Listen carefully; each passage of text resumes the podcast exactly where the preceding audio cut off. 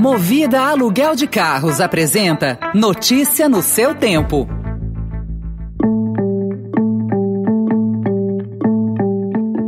Oi, bem-vindo, bem-vinda. Começa agora mais uma edição do Notícia no seu tempo, podcast produzido pela equipe de jornalismo do Estadão, para você ouvir em poucos minutos as principais informações do jornal. Entre os destaques de hoje, Omicron e influenza frustram planos de volta ao escritório. São Paulo cancela carnaval de rua e mantém desfiles no Sambódromo. E Dave Grohl, do Foo Fighters, lança O Contador de Histórias, livro em que relata episódios de sua carreira. Esses são alguns dos assuntos que você confere nesta sexta-feira, 7 de janeiro de 2022.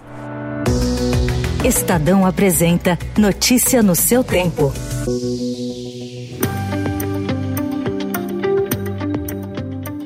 A expectativa de que o início de 2022, depois de dois anos de pandemia, seria um momento de volta mais maciça aos escritórios, está sendo posta à prova pelo aumento das infecções por Covid-19 e de influenza. Com isso, companhias de vários portes que estavam programando um retorno ao trabalho presencial nas próximas semanas estão revendo seus planos. A lista inclui empresas de tecnologia, indústrias, passando por segmentos nos quais o home office é quase impossível, como as companhias aéreas, e desembarca no setor público. A Eletrobras, por exemplo, anunciou ontem o retorno de todos os seus funcionários ao trabalho à distância.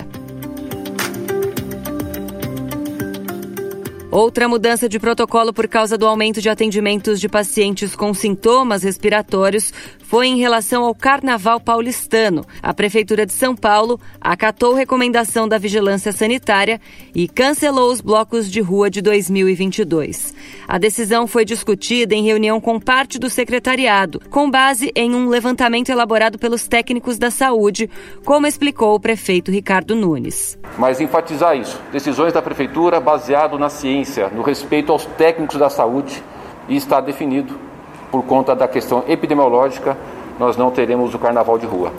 Segundo ele, o Carnaval do Sambódromo do Anhembi está mantido desde que a representação das escolas acate os protocolos que serão elaborados para o evento, marcado para 25 a 28 de fevereiro e 5 de março. A cidade também passa a adotar a partir da semana que vem a exigência de passaporte da vacina para festas de qualquer porte, além da manutenção do uso de máscaras obrigatório.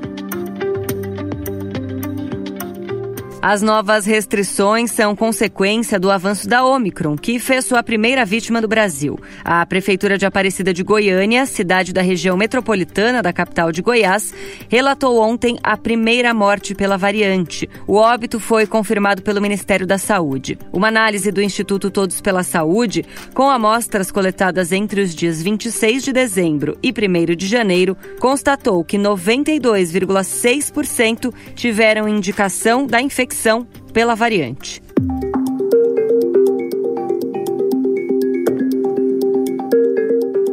E o movimento de servidores federais se espalha com a adesão de novas categorias e ameaças de greve.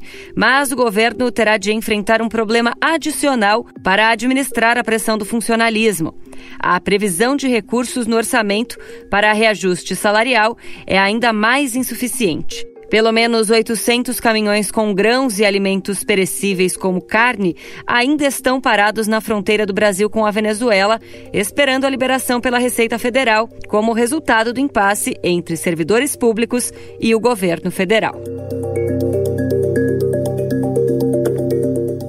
Após bater recorde de captação em 2020, os saques na caderneta de poupança voltaram a superar os depósitos em 2021. Segundo o Banco Central informou ontem, o saldo na caderneta ficou negativo em 35 bilhões e meio de reais, considerando apenas as movimentações do ano passado. Trata-se da terceira maior saída de recursos da poupança desde o início da série histórica do Banco Central em 1995. Atrás apenas das registradas em 2015 e 2016. Política.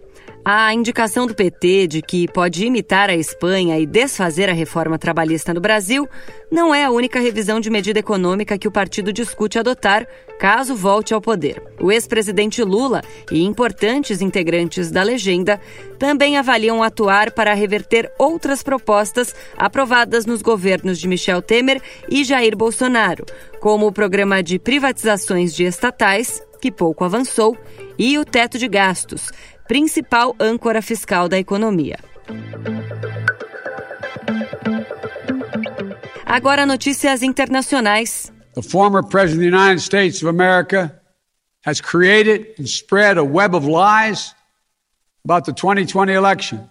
He's done so because he values power over principle, because he sees his own interest as more important than his country's interest, than America's interest, and because his bruised ego matters more to him than our democracy or our Constitution. He accept he lost. Foi com esse discurso no aniversário de um ano da invasão do Capitólio que o presidente dos Estados Unidos, Joe Biden, deixou ontem o tom moderado e culpou seu antecessor, Donald Trump, pelo caos em 6 de janeiro do ano passado, quando uma multidão de radicais republicanos invadiu o Capitólio. Em seu ataque mais pesado contra Trump desde que assumiu, Biden acusou o ex-presidente de travar uma campanha contra a democracia que ele comparou a ações de autocratas e ditadores. Biden ainda disse que a democracia americana está em risco.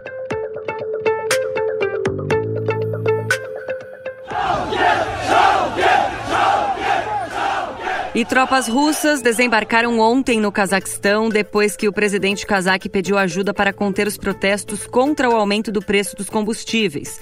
Um grande teste para uma aliança militar liderada por Moscou, que aprofundou seu papel na crise. Dezenas de manifestantes foram mortos, disse um funcionário cazaque, enquanto as forças de segurança tentavam conter os protestos, que se tornavam um desafio para um sistema político praticamente inalterado desde o fim da União Soviética nos anos 90. E o cancelamento do visto de Novak Djokovic está tomando áreas de conflito internacional entre a Austrália, que não permitiu a entrada do tenista por não estar vacinado contra a Covid, e a Sérvia, país do número um do mundo. O presidente sérvio, Aleksandar Vučić, disse que seu compatriota é uma vítima de perseguição política. Fãs do tenista fizeram protesto em Belgrado e Melbourne. Enquanto isso, Djokovic tenta evitar a deportação e conseguiu que seu caso seja apreciado pela justiça na Austrália na segunda-feira.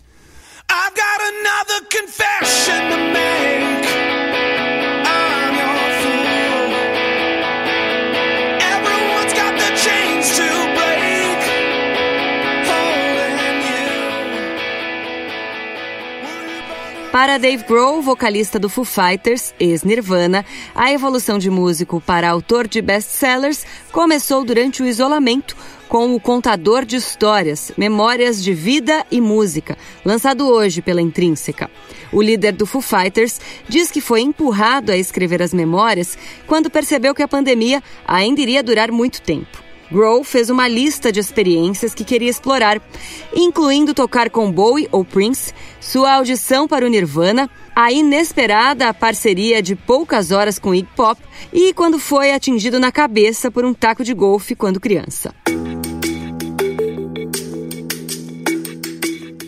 Essa foi mais uma edição do Notícia no seu tempo. A apresentação e o roteiro são meus, Adriana Simino. A produção e a finalização do Felipe Caldo. O editor de núcleo de áudio é Emanuel Bonfim. Muito obrigada pela escuta, um ótimo fim de semana e até segunda.